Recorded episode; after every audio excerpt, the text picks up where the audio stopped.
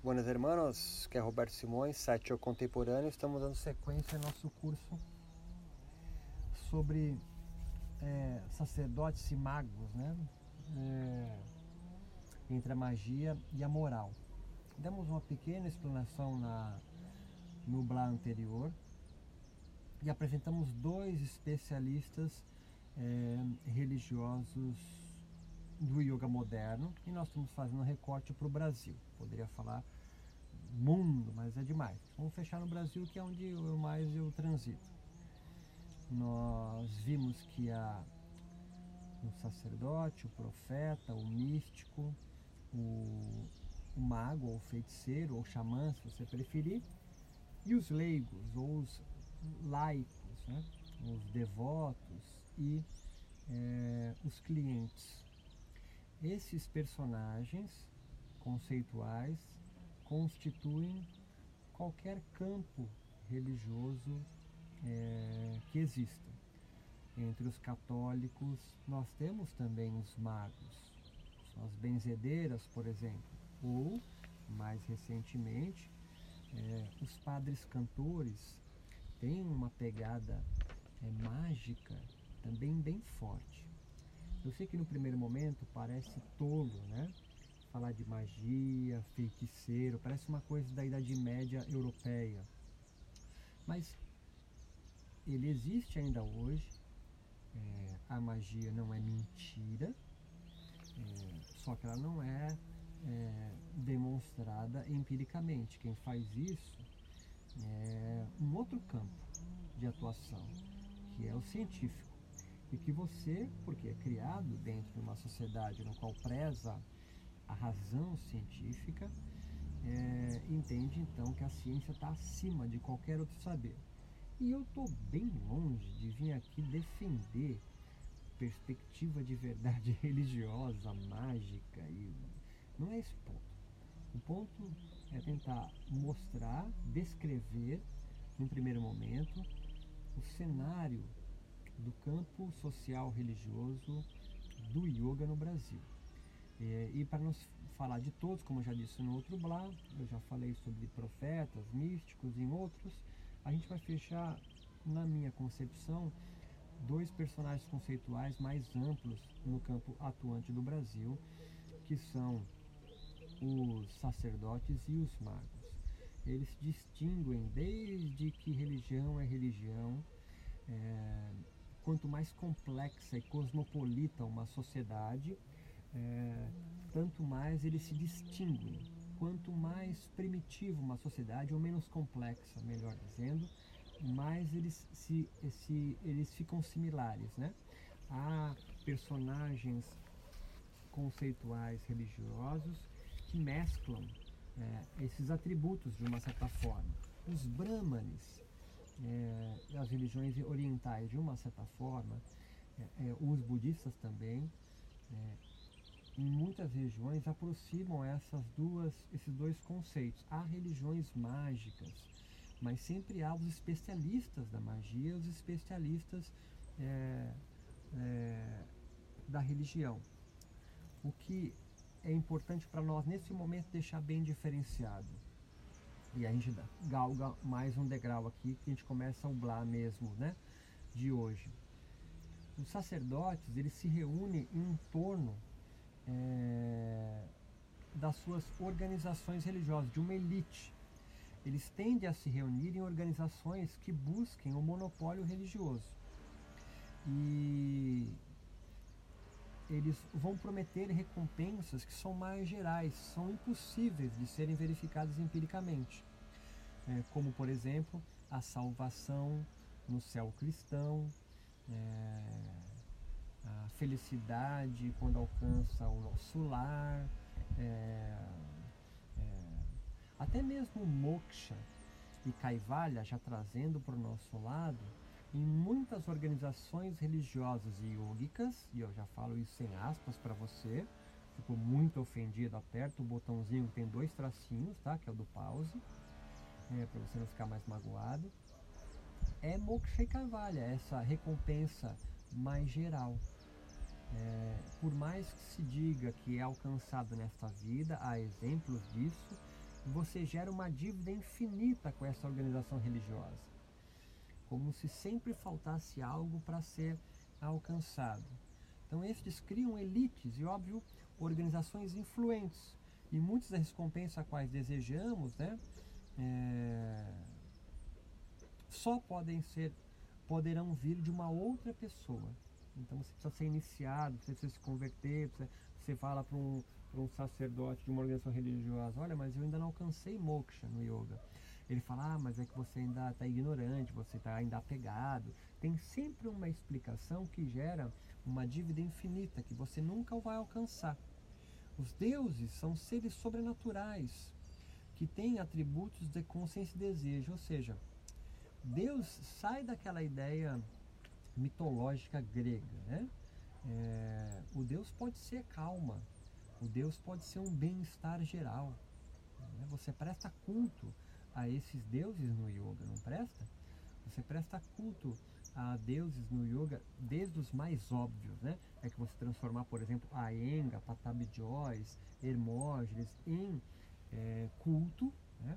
como um, um, alguém que alcançou a perfeição e você utiliza eles como meta. E eu não estou sendo jocoso nem irônico, eu estou sendo tentando ser maduro e nós observarmos a realidade, a realidade no qual nós estamos. Se você olhar no Instagram, eu tenho ali um dos é, um dos minhas. Eu nunca sei uma aquelas porra tem aquelas bolinhas que você vai lá, destaque. Minha filha falou. Tem lá os altares. Eu comecei a, a postar ali altares do nosso micro-universo do yoga. Você vai ver ali é, desde sincretismo, como Jesus Cristo no altar ao lado de Ganesha, até, e o que é mais comum, a foto do seu Guruji. O Guruji, de uma certa forma, para muitas organizações yogicas religiosas, são uma referência a uma deidade, a uma perfeição. Claro que se você perguntar para um nativo, ou seja, o nativo é o, é o cara devoto ali, o convertido naquela religião, ele vai dar um bilhão de respostas diferentes. Por quê? Porque nós falamos de ontem, nós vemos sociedades são seculares e laicas que lutaram muitos anos, né, são séculos, para desvincular o poder dominante de uma religião sobre é, o poder econômico, o poder político, né, o Estado, como a gente chama. Então hoje a gente se afasta disso ah, para voltar para o yoga no hinduísmo na Índia, brahmanismo ou, ou, ou, religião védica ou sei lá o nome você queira dar, hinduísmo.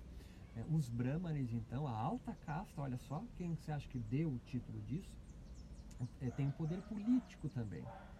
Então a gente luta para se desvincular. Então hoje a gente tenta não aproximar. A gente chama hoje nossas religiões de espiritualidades, mas é subir para cima, descer para baixo a imortalidade, o bem-estar geral, são de, só deuses pode oferecer. Então você presta culto a eles. Se é, há um, um, um, um, Swami, um Guruji, que é, é, construiu um método de yoga. E ele então é o exemplo para você da perfeição, alguém que alcançou isso, o nome você queria dar, um bem-estar geral, alta performance, você vai, você vai escolher as suas opções de culto. Quem vai conseguir oferecer isso para você são deuses, seja ele um deus mesmo tipo mitológico grego, aquele de né, caricato, até construções modernas, né? Mas são poucas as pessoas com acesso a eles. Quem tem acesso à, à conversação com esses deuses, seja ele uma deidade como Ainga é, ou Shiva, são os especialistas. Então, tentando colocar o pé no chão para deixar você claro, para você compreender esse esquema. Não é um esquema medieval que eu estou falando. Eu estou falando sacerdote ainda. Você presta culto através do yoga. Você faz uma sequência de asanas respiratórios, menos você, você não, você é uma pessoa esclarecida, você é uma pessoa científica, né? Você não, você não quer se ver assim, então não é você, tá? Não fica bravo. É, você faz uma série de posturas, uma hora e meia de uma série fixa, é, respiratórios, com observação, tem, todas as técnicas desse, desse, desse processo ritual e ele chama esse processo ritual de purificação. Olha só, o do Ashtanga é assim, não é? Purificação.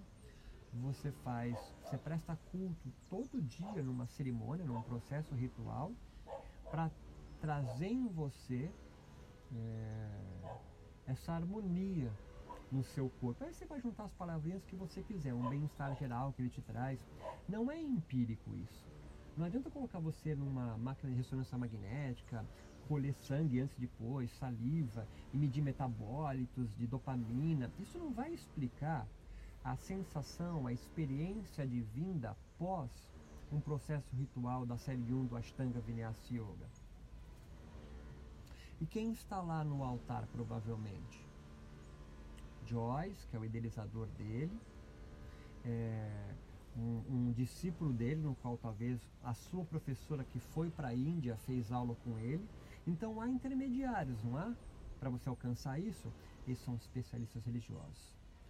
Eles são, as, são, as, são uma das poucas pessoas que têm acesso a então a essa a esse Deus, né?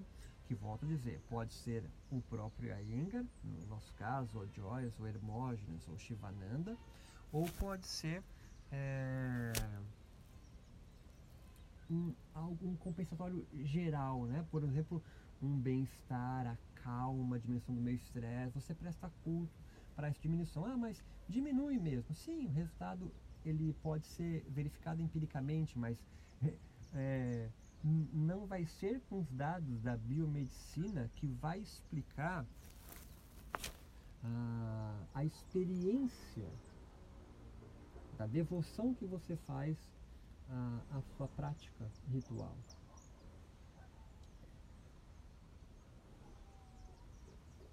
Então, essa aliança entre estes para intermediar as recompensas divinas é, que você deseja é realizado através, por meio dos especialistas.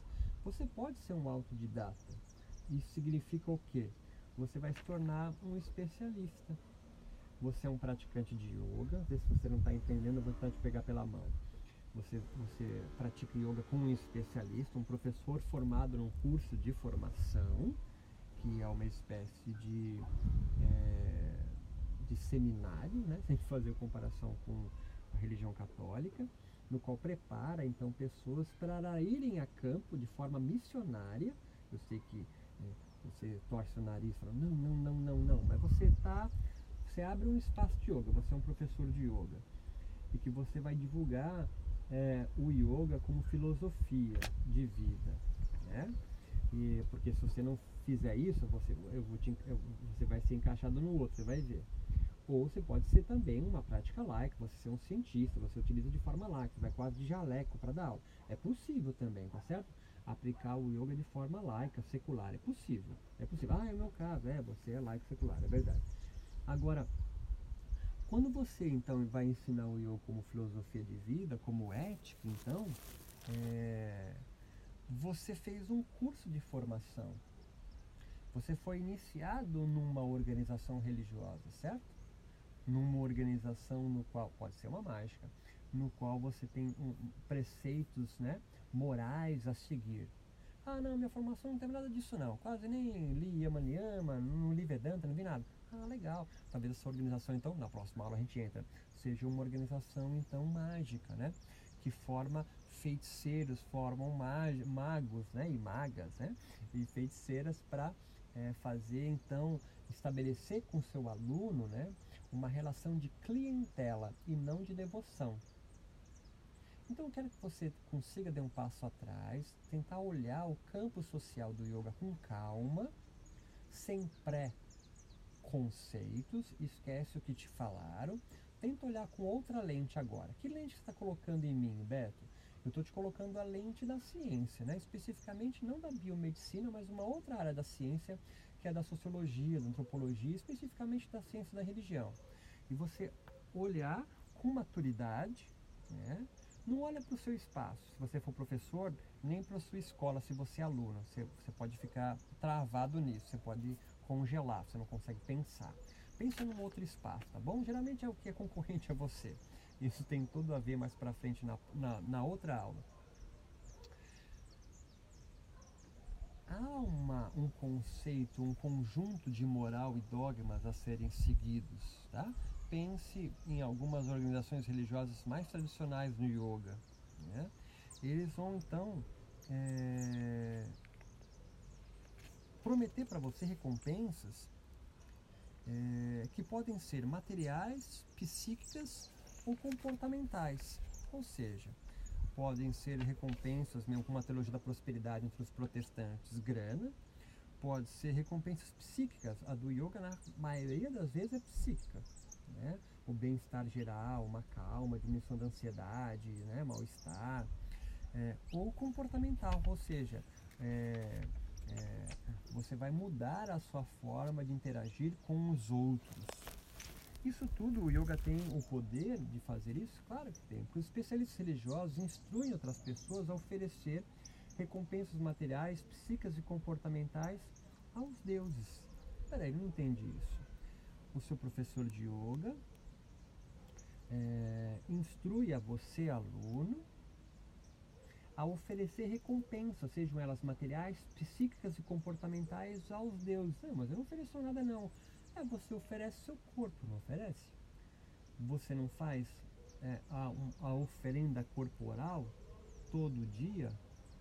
E qual é a recompensa que eu vou ter fazendo essa, essa, é, essa, esse oferecimento, essa oferenda aos deuses do meu corpo, uma hora e meia, fazendo a série 1 do Ashtanga? Ah, são infinitas possibilidades de recompensa que seu professor, especialista religioso, pode lhe prometer, tá certo? Ah, mas eu realmente sinto, claro, volto a te dizer, não é mentira. Não é mentira. Você pode fazer recompensas materiais, você pode fazer, oferecer ofere, é, é, ou comportamentais. Então entenda, a gente amarrando aqui. Eu sei que é tudo muito complicado, é muito novo, mas vai seguindo o rolê. Sacerdotes e seus especialistas prometem compensadores mais gerais, né? como triunfo sobre a morte, né? É, sempre com suposições ao sobrenatural, suas recompensas, ou seja, a uma outra geografia, a um outro lugar. Né? Kaivalya, plenitude, moksha, para essas organizações religiosas do yoga, está sempre longe, é uma cenourinha na ponta da vara. Parece que você nunca está completo. Por mais que vendam o tal da plenitude que você já é, você está sempre em falta, não é? Sempre falta ler mais um texto, sempre falta entender melhor o capítulo tal do Vedas, sempre falta alguma coisa, sempre está em apego com alguma coisa, por isso você não alcança. Então entenda que é uma dívida infinita. Já os magos também são especialistas religiosos, mas os compensadores deles são menos gerais, são mais específicos. Os magos, então, vão prometer para você não triunfo sobre a morte, a imortalidade, parar de reencarnar. Eles não têm esse poder, mas eles vão é, proteger você contra doenças, eles vão curar doenças, eles podem jogar oráculos para você, como astrologia, cartomancia, ler a mão, leitura corporal pode ou não ter suposições no sobrenatural, ou seja, no transcendente, que frequentemente está sujeita à verificação empírica. Então, a diferença entre os magos e os sacerdotes, primeiro, sacerdotes eles vão prometer para você recompensas, né, ou compensadores que são gerais, são impossíveis de serem verificados empiricamente. Plenitude, moksha, kaivalya, nirvana, zen, é, sei lá o nome que você queira dar, para acabar com karma, sanskaras não sei o que, apego, não tem como você demonstrar isso empiricamente. Os magos, é, por outro lado, é, por outro lado, o, o, na, os sacerdotes das religiões, é, eles precisam ter devotos, porque isso demora muito, né? Não é um, um compensador específico de curto prazo. Então você precisa se devotar aquilo. O mago, é, um, um, ele não precisa se devotar, porque o resultado dele é, é quase imediato, de curto tempo.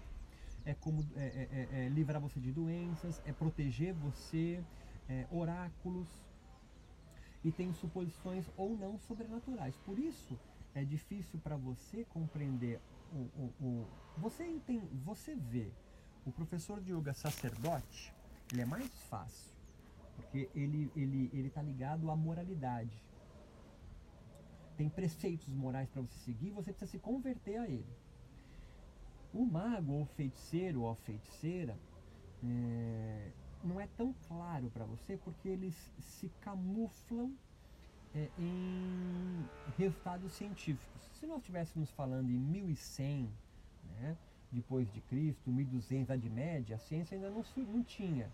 Então seria mais fácil você identificar a diferença sacerdote e mago. Mas como nós estamos em 2020, para você é complicado, porque você pega um cara como Amit Goswami, Alan Watts e outros, você fala, ah, mas os caras são cientistas. Então, muitos dos magos e feiticeiros hoje, eles se camuflam ah, por trás de dados empíricos da ciência para legitimar a sua magia. Olha só, a sua magia.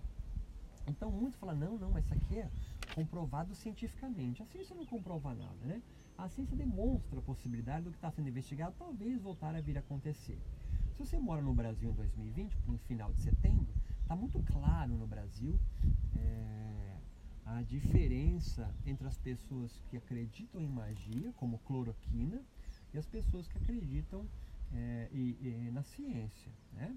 Ah, não é porque sai um artigo científico, ou dois, ou três, ou quatro, que demonstram que no grupo estudado a cloroquina foi benéfico para pacientes, de que ela é puta para todo mundo.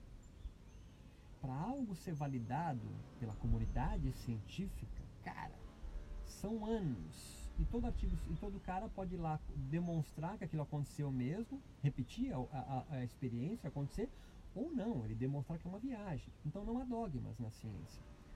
Agora, entre eh, os, os magos, né, que produzem magia é, com dados da ciência, você pode chamar também isso de pseudociência. A os, Dianética, por exemplo, é um, é um exemplo disso, é do Tom Cruise, era daquela religião dele que eu esqueci o nome, que eles vieram de outro planeta. É, é, astrologias, oráculos em geral, e claro, também o yoga, né? Então o yoga vai começar a demonstrar, né, tentar explicar os magos do yoga que tal repercussão que você está sentindo agora é porque atingiu uma área do cérebro, liberou dopamina, o tálamo dormiu e o lobo posterior superior. Esse blá revestido de ciência é pseudociência. Não, mas ele, você mesmo falou no curso que é. é. Só que essas explicações empíricas da biomedicina, da neurobiologia, não conseguem explicar o yoga na sua totalidade explica uma parte. Por exemplo, você não consegue explicar mudra, nadis, é, prana, kundalini com dados científicos. Não consegue, são linhas que correm em paralelo e não se encontram no infinito. Então como que é um yoga então científico, Beto? É um yoga pautado em evidência científica. É um yoga que provavelmente é, não terá nenhuma imagem na sala. É um yoga, por exemplo, é, que não terá taças tibetanas, porque isso não tem demonstração científica, certo?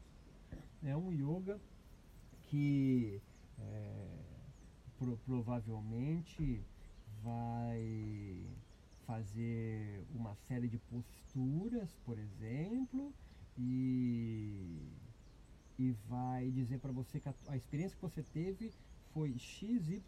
Ele vai te dar nome, ele vai te nomear isso. Entenda que esse tipo de yoga pode existir, pode acontecer, pode ser administrado num hospital, por exemplo, um cara de jaleco branco. Mas ele é altamente limitador.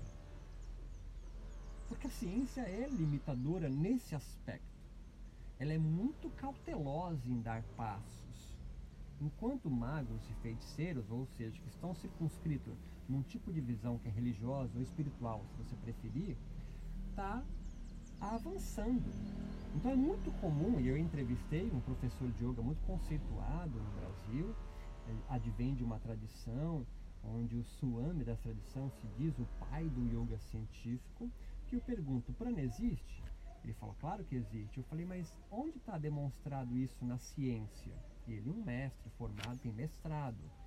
É, fala, não, não, mas aí é uma questão de tempo, a ciência um dia vai explicar. Então entenda, isso é uma crença mágica.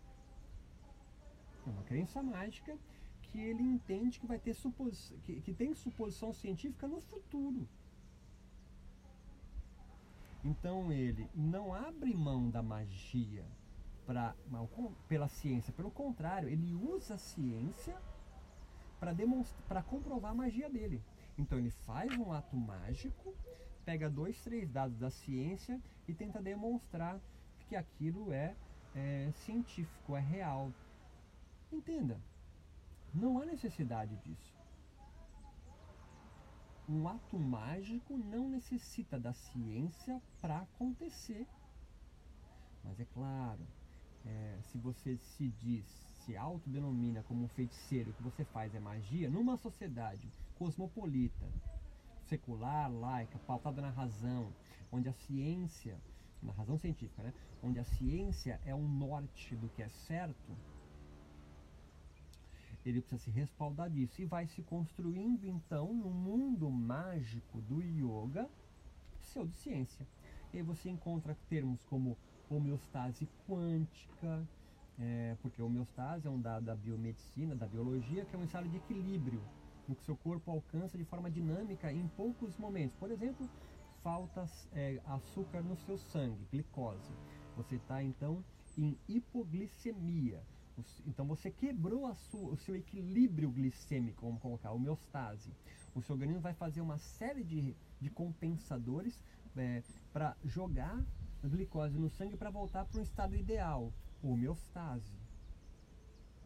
Se o estresse hoje no yoga é um mal, você quer ofender algum professor mágico, é, mago do yoga, você fala para ele, porra, você pratica yoga, está mais estressado, o estresse é algo deletério no mundo do yoga.